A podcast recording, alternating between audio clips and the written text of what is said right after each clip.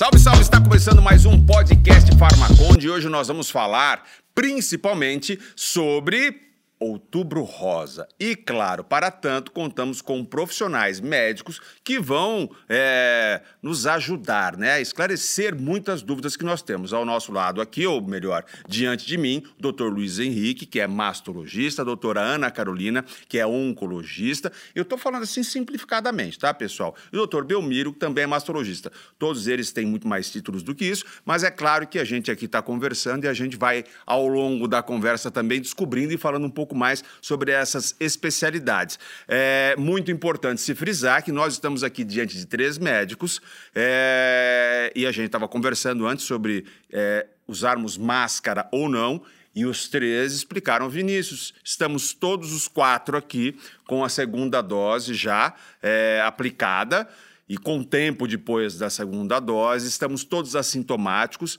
É, de nós quatro, quem não teve ainda? Todos já. Só, só o doutor Belmiro que não teve, eu já tive, enfim, nós estamos aqui devidamente imunizados e também com uma certa distância, e por isso, então, vamos manter é, sem máscara, ok? Antes que a internet comece a explodir e dizer, né? Olha esse pessoal lá, também tem gente que não estudou nada na internet, mas acha tudo. E como a gente está diante de especialistas, vamos seguir a ciência. É, pessoal, a importância do Outubro Rosa é principalmente relacionada à conscientização do exame. É, e aí, especificamente, a gente vai falar de câncer de mama. E o quanto pode ajudar esse exame ali na descoberta de um, de um tumor é, no início? Vamos lá, pessoal. A importância da descoberta precoce. É, a gente sabe que o câncer de mama, quando descoberto em estágios iniciais, ele tem uma chance de cura de aproximadamente 90%. Então, quando a gente associa né, o exame físico, os exames de imagem, como a mamografia, em mulheres assintomáticas acima de 40 anos, a chance de, de detecção é, precoce é extremamente alta e a chance de cura também absurdamente alta. Doutor Luiz Henrique, o senhor falou, mastologista, é, então é aquele que detecta o, o, um tumor ou uma anomalia, enfim, e depois faz a cirurgia. Essa, essa é a mastologia, é isso? E falando a grosso modo. Basicamente é isso. É lógico tá. que vão existir situações, porque a gente tem alguns tipos de tumores de câncer de mama, algumas famílias, digamos assim. E para cada família, hoje a gente tem, às vezes, determinado tipo de tratamento mais específico. Não necessariamente toda paciente vai iniciar o tratamento com cirurgia. Em algumas situações, a gente é, acaba utilizando de uma quimioterapia antes da cirurgia porque a gente sabe que nessa situação a gente pode aumentar a chance de cura dessa paciente. E por isso também a gente tem aqui ao nosso lado hoje, ou diante de mim, melhor dizendo, a doutora Ana Carolina, que é oncologista, e mas eu não quero perder um gancho aqui, que é a questão é, dos sintomas. O senhor falou sobre assintomáticas, pacientes assintomáticas. O que são as pacientes que não são assintomáticas e que podem estar com um problema na mama? É, acho que, na verdade, é o seguinte, antes de, de até falando, puxando o gancho aí que você falou do, do Outubro Rosa, né? Acho que a grande questão do Outubro Rosa, e trazendo essa questão do rastreamento que o doutor Luiz falou, é que nós somos não especialistas. Os médicos têm que, têm que ser um pouquinho mais especialistas, principalmente no mundo que a gente vive hoje, na transmissão de informação, né? Uhum. Então, a gente tem que fazer essa informação chegar nas pacientes. A gente tem facilidade hoje, eh, pelos meios digitais aí de, trans, de, de transmitir essa informação e é justamente isso o Outubro Rosa tornou-se um pouquinho mais eficaz nessa fase agora, né? E uma das coisas que a gente tem é justamente a questão dos sintomas que você falou, né? Quando a gente fala de rastreamento, dessa avaliação, é justamente você fazer aqueles exames de rotina de um, um, um período aí pré-estabelecido sem ter sintoma nenhum. Mas é muito importante que a paciente, ou a mulher, o homem, ele, ele acaba identificando, se conhecendo, né? E, e, eu considero sintoma de câncer de mama qualquer alteração que a gente tem na mama, ela é fundamental para que a gente levante a, a, lebre aí que possa existir alguma coisa. Então a gente pode falar de nódulos, é, carocinhos palpáveis na mama, machucados na mama. Às vezes você faz uma força ali com o músculo aqui da, do, do, do peitoral e você tem alguma retração, algum fica mais uma bolinha baulado quando você tem. Um sintoma que a gente tem também é é, a inversão da papila recente, né? Então ali o mamilo fica para dentro de uma hora para outra. Então esses são sintomas que podem estar relacionados ao câncer de mama. Mas muito mais importante do que relacionar esses sintomas com o câncer de mama é justamente é, a atenção, né? Então, peraí, alguma coisa aconteceu na minha mama e isso eu tenho que procurar para ver alguma coisa. Doutora, é, nessa questão sobre essas descobertas precoces, né? que é o que a gente preconiza aí com o Outubro Rosa, é, e também das famílias sobre as quais o doutor é, Luiz falou, é, o que, que a gente pode falar para quem está nos ouvindo? É, acho que o Luiz trouxe um dado que acho que é muito importante, né? O câncer de mama hoje existe um mito muito grande em relação ao diagnóstico de câncer. Em geral, quando alguém recebe o diagnóstico de câncer, a primeira coisa que passa pela mente é que eu vou morrer de câncer, né? Acho que a gente tem isso ainda muito embutido. Mas a gente mudou muito a história da oncologia e realmente hoje, especialmente o câncer de mama, tanto pela capacidade de detecção precoce com os exames de rastreamento, quanto pela melhora nos tratamentos, a gente está diante de uma patologia altamente curável.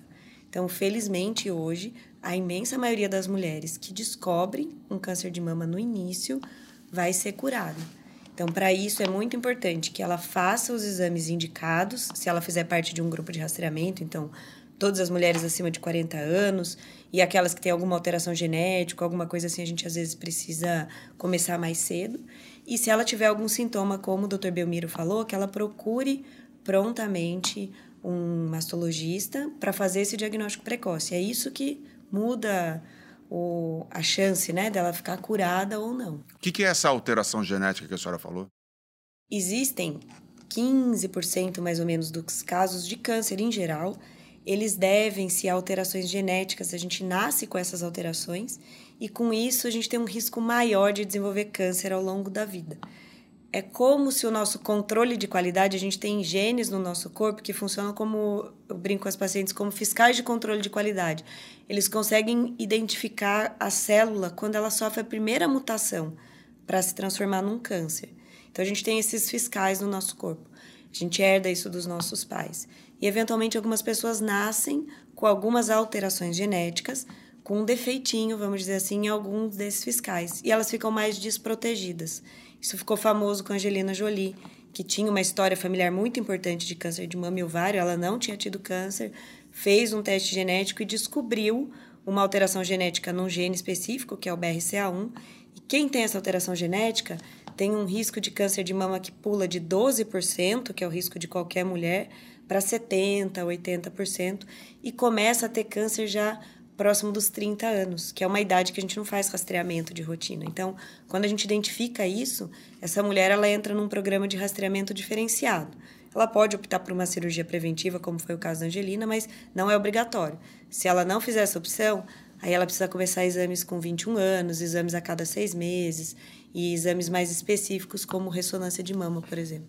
Bom, eh, quando a senhora fala sobre essa questão eh, do grupo eh, tanto dessas pessoas que têm é, essa condição genética, quanto as mulheres acima de 40 anos. E, esses são os padrões, os parâmetros aos quais a gente deve é, é, ficar atento. Eu, agora já fiquei pensando aqui sobre o homem, né? Que é do câncer de próstata, que aí se fala sempre, ah, o homem acima de, cinco, o homem acima de é, 45 anos, se tiver algum caso na família, ou acima de 50 anos, obrigatoriamente tem que fazer ali, deve fazer o, o exame de toque. Então, na mulher ou nas mulheres, é, se não houver nenhuma condição genética diferente, ela faz acima dos 40 anos, deve fazer o, o exame constantemente, os exames, mas constantemente aquele exame de toque, né, o autoexame da mulher é que é importante ser feito e aí tem que, ser, tem que fazer mesmo constantemente, é isso? É, o, é, na verdade, assim, a gente considera uma, uma tríade, né? Que é o autoexame, a visita ao médico anual e a realização da mamografia. Acho que com isso a gente consegue fazer o que a gente chama de rastreamento primário, rastreamento, rastreamento secundário, perdão. Ou seja, nós estamos procurando a doença antes que ela se manifeste, ou seja, tentar um diagnóstico precoce, ok? A, a gente preconiza em mulheres com risco habitual acima dos 40 anos de, de, de idade que seja feito isso anualmente. O autoexame hoje, sozinho, ele não tem valor, ok? Então, falar para uma paciente, olha, eu passo a mão na mama, eu não estou sentindo nada, então, portanto, eu não preciso ir ao médico. Isso não é, é um verdade. erro muito grande, porque ele sozinho não tem valor. O autoexame, na verdade, a gente hoje até tenta mudar esse nome um pouquinho para um autocuidado. A mulher ela tem que conhecer o seu corpo. Como o doutor Belmiro falou, Isso, né? se da- toda mulher tem esse hábito de se tocar, ela vai notar alterações de mês a mês. Olha, estou passando a mão aqui e senti alguma coisa que no mês passado eu não senti. Aí que tem o valor dela procurar um médico e investigar se isso que ela sentiu realmente tem algum significado ou não. Tem, uma, tem um- uns erros, uns mitos que as pessoas cometem. Eu comecei falando aqui sobre internet, sobre. A internet presta muito serviço e desserviço, né? Então a gente. Ah, não, se é câncer, não dói. Quando dói, então não é câncer. Tem umas coisas dessas, né? É, tem uma outra coisa. Ah, se tiver, se tiver com câncer, emagreceu muito rápido. Se não emagreceu, não perdeu. Ah, então não é câncer. São umas besteiras sem tamanho, não é? Eu tô, eu, eu tô falando besteira. Não, tá certo. Acho que é verdade que na maioria dos casos de câncer de mama, especialmente os iniciais, que é o que a gente quer descobrir, não dói. Né? Então, o fato de não estar doendo, e às vezes algumas patologias benignas, eles sabem falar melhor do que eu, podem doer e, não ser câncer. Mas alguns tumores avançados e com algumas outras alterações vão doer. Então, não dá para a gente ter essa avaliação simplista, né? O mais importante é isso que o Luiz e o Belmiro colocaram. A mulher se conhecer. Ela identificou algo que saiu do que era o padrão normal dela, e mesmo que ela tenha feito um exame recentemente, ela observou um sintoma, ela precisa procurar um médico. Né? Que também às vezes as pessoas têm essa ideia, mas eu acabei de fazer o exame, tem seis meses, agora eu senti alguma coisa, então não preciso procurar. Não. Mudou a situação. Você tem um sintoma, você precisa procurar um médico. Eu sou da época, é década de 80, em que a Cássia Kiss fez, mostrando o seio, que era algo impensável. Ela foi lá fazendo o autoexame na televisão e ficava todo mundo é, tão embasbacado com a coragem dela quanto com o seio sendo mostrado. Mas, enfim, aquilo foi uma revolução.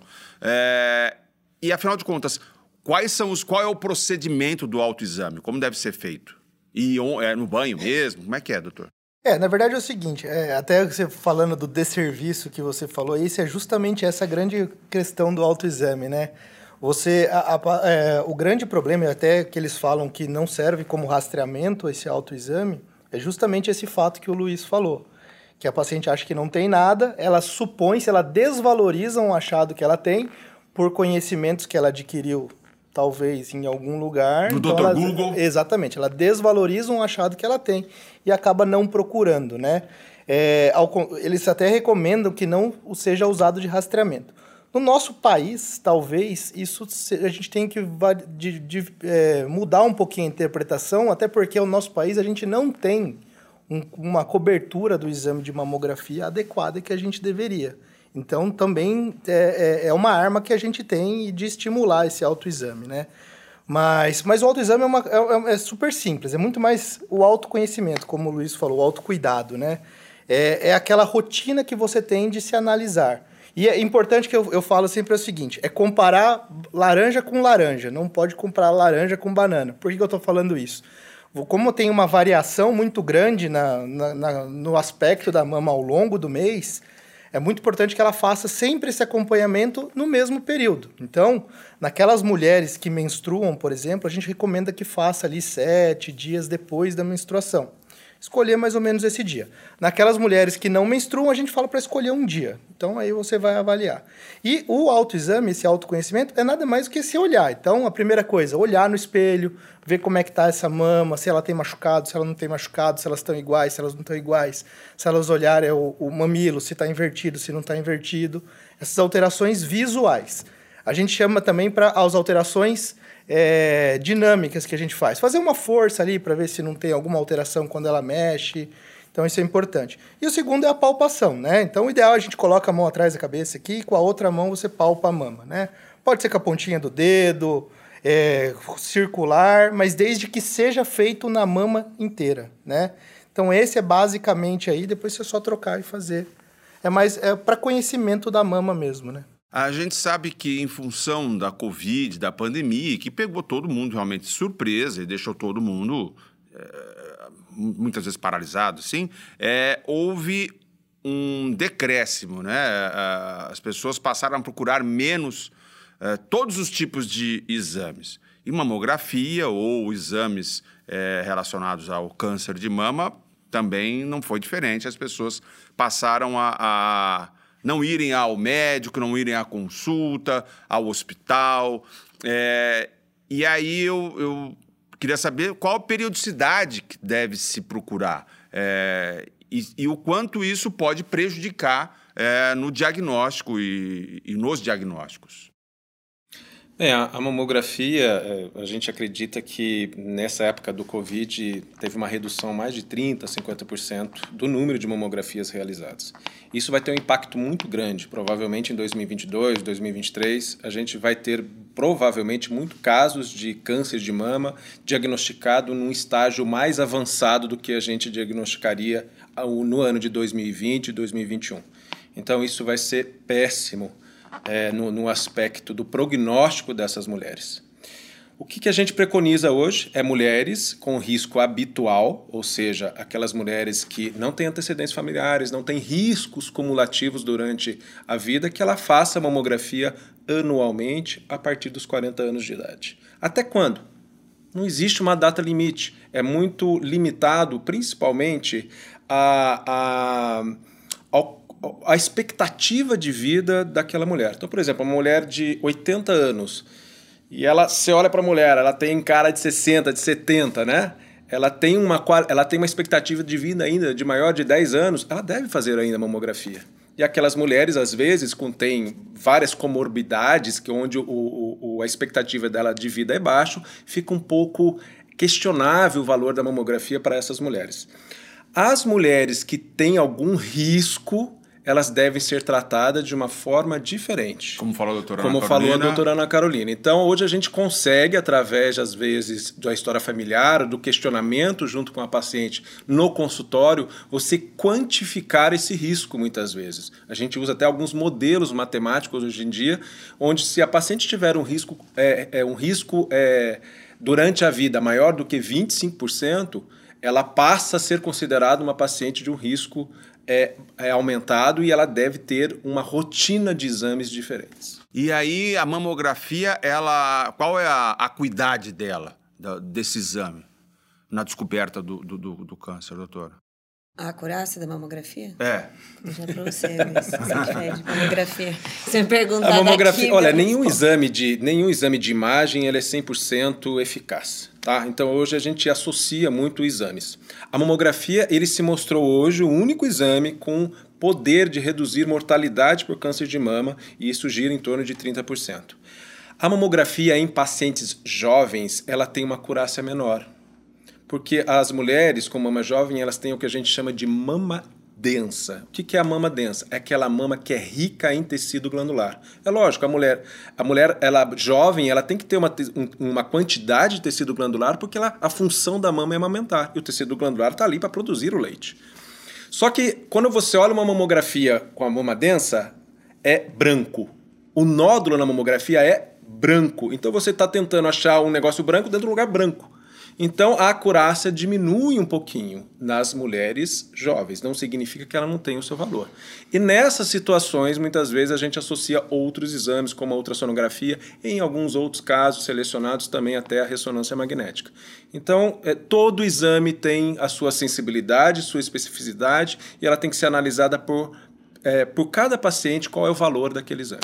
Bom, hoje nós estamos aqui no nosso Farmaconde, podcast Farmaconde Saúde. A gente está falando com uma médica oncologista, com dois mastologistas. A gente está falando da importância do Outubro Rosa, que é um mês de conscientização acerca do câncer de mama e falando de sintomas, falando de exames que são tão importantes. É, eu agora queria falar um pouco sobre os hábitos é, diários das mulheres que podem levar a essas mulheres a uma condição desejada, enfim, é, por exemplo, alimentação. Uhum. Tem alguma coisa que ou estresse, alguma coisa no dia a dia dessas mulheres que possa provocar uh, um câncer? Sim, acho que isso é muito importante porque as pessoas às vezes têm uma imagem de prevenção é, mamografia, né? Mamografia não é prevenção, mamografia é diagnóstico precoce, aumenta sua chance de cura, mas ela não tem nenhuma é, capacidade de reduzir a sua chance de câncer.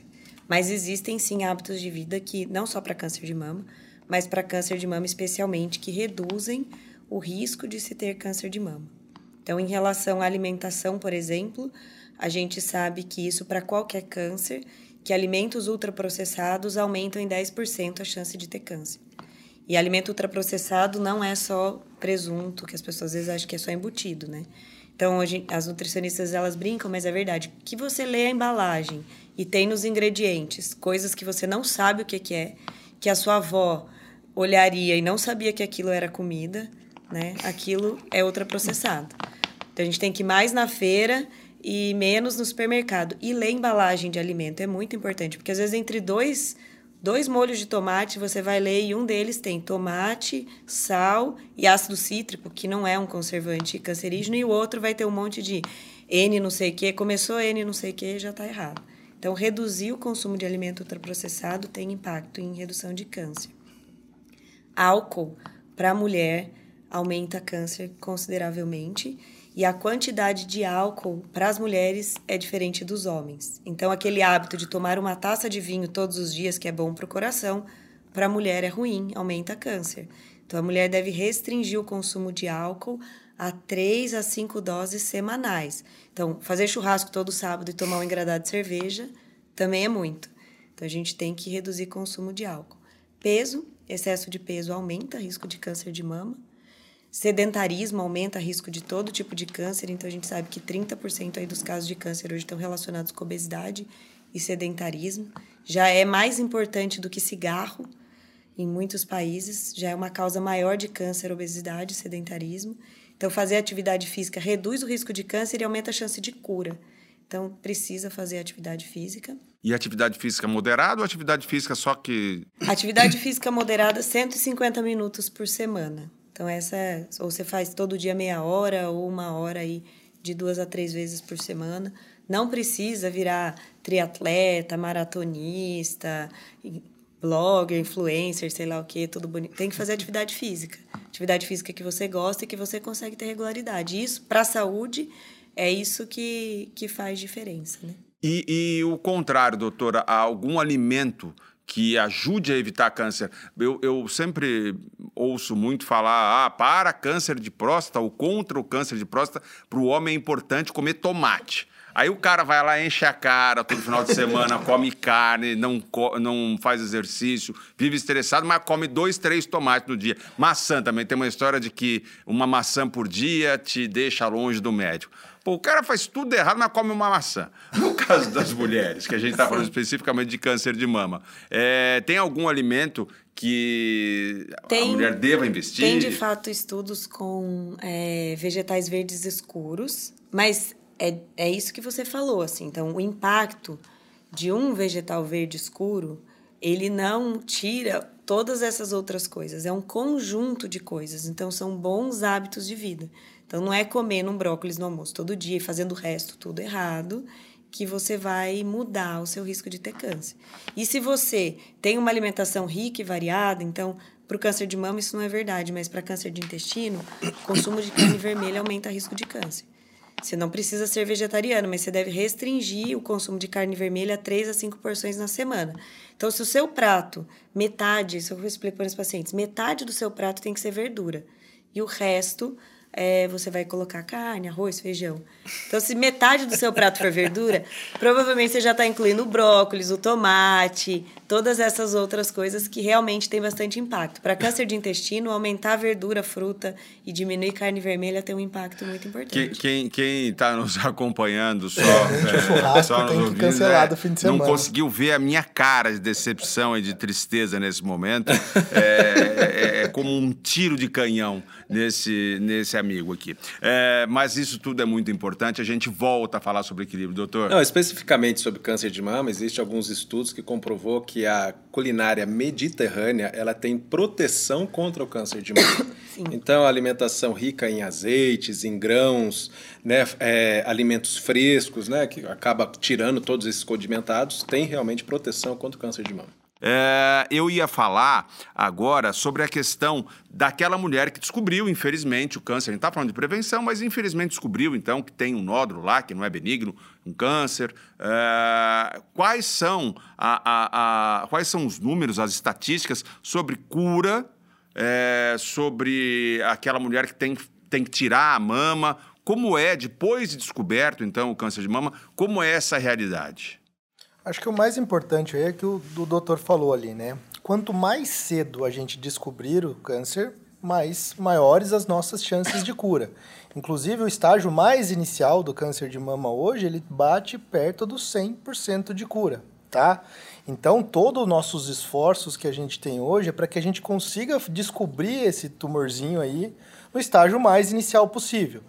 E vai basear muito como é que a gente de, define se, se esse estágio é inicial ou não.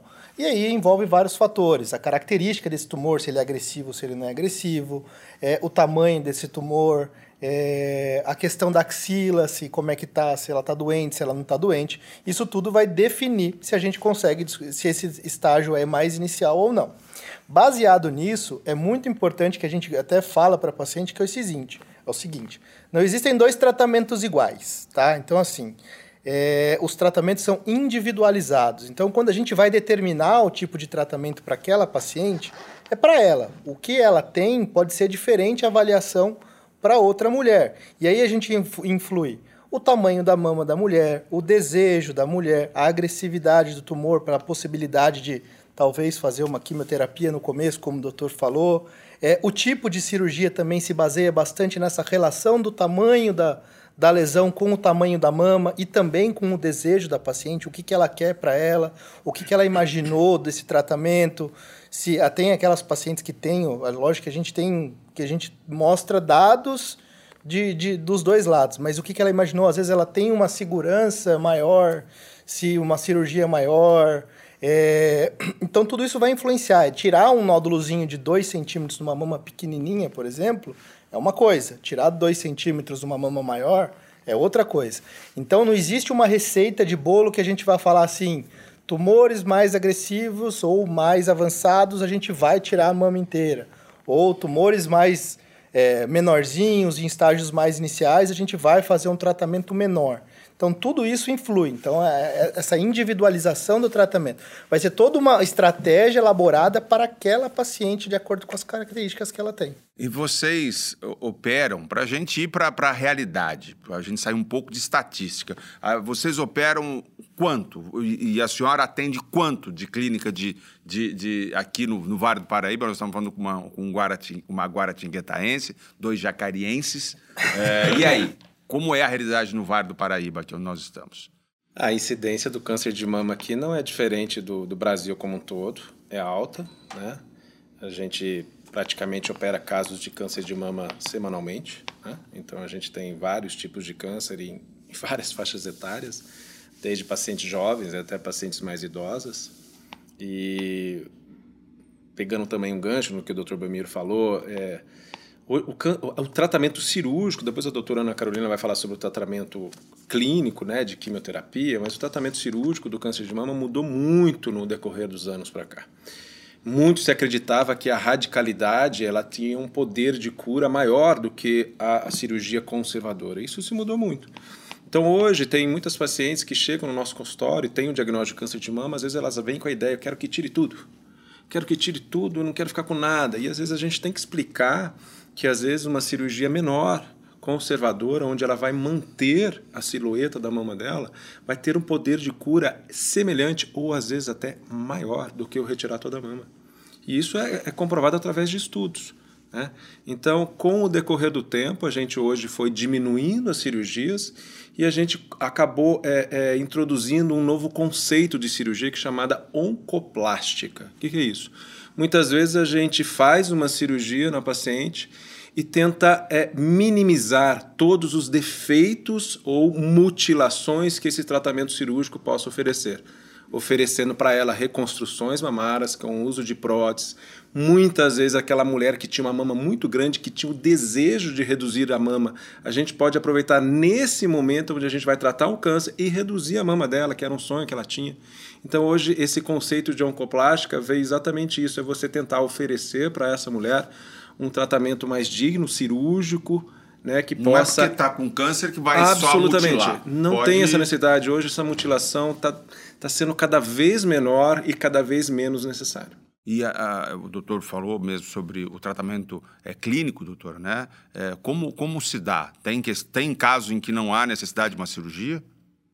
Cirurgia ainda não, viu? Os meninos não são dispensáveis, eu que sou, às vezes, dispensável. O tratamento clínico, na verdade, ele vai depender, como eles falaram, a gente tem diferentes tipos de câncer de mama e para os diferentes tipos, diferentes medicações.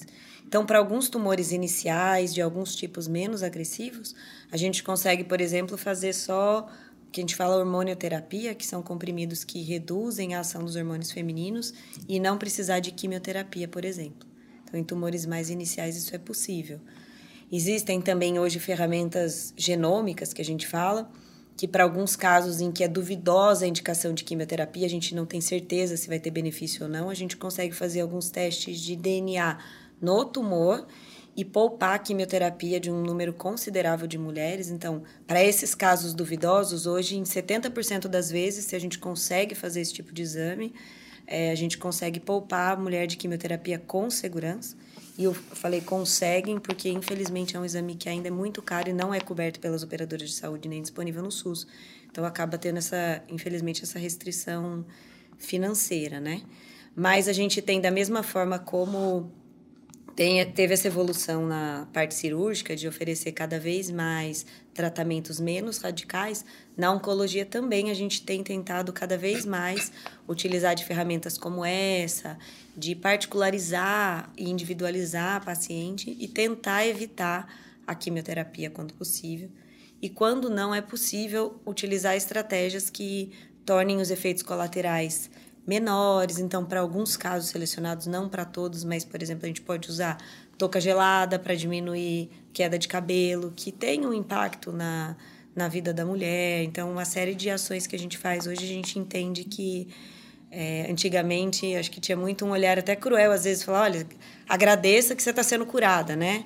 E aí, a partir de agora, sua vida vai ser horrível, você não vai ter mama, vai ficar feia, a gente não vai lhe dar da sexualidade depois da mulher.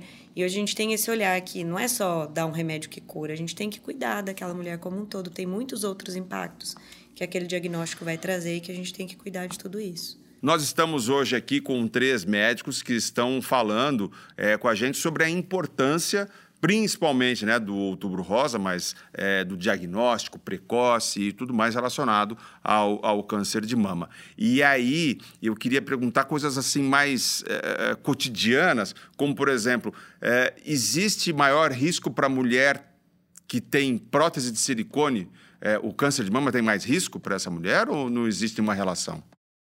Não. Não tem relação. Não tem relação. Na verdade, o câncer de mama, ele não, não, não existe um aumento de risco com o uso da prótese. E outra coisa que é importante falar da prótese também é que ela não prejudica essa avaliação. Os exames hoje, eles são é, preparados através de técnicas para que essa paciente possa ser avaliada de uma maneira eficaz. Bacana. É, e em relação à amamentação, por exemplo, a mulher que amamenta ou a mulher que não amamenta tem alguma relação com um risco maior ou menor de câncer? Era até uma das coisas que faltou na, na questão da prevenção. Sim, a amamentação é protetora para câncer de mama. Então, a mulher que amamenta tem menos risco de desenvolver câncer de mama.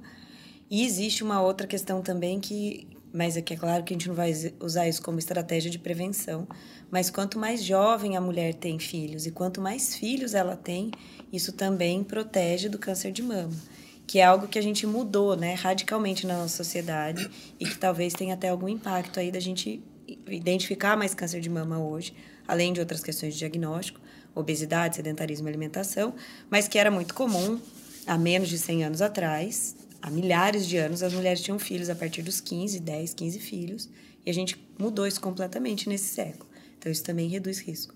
Mas a amamentação é algo que é, não só por isso, né? A amamentação tem benefícios que vão muito além disso para o bebê, mas ela protege a mulher do câncer de mama.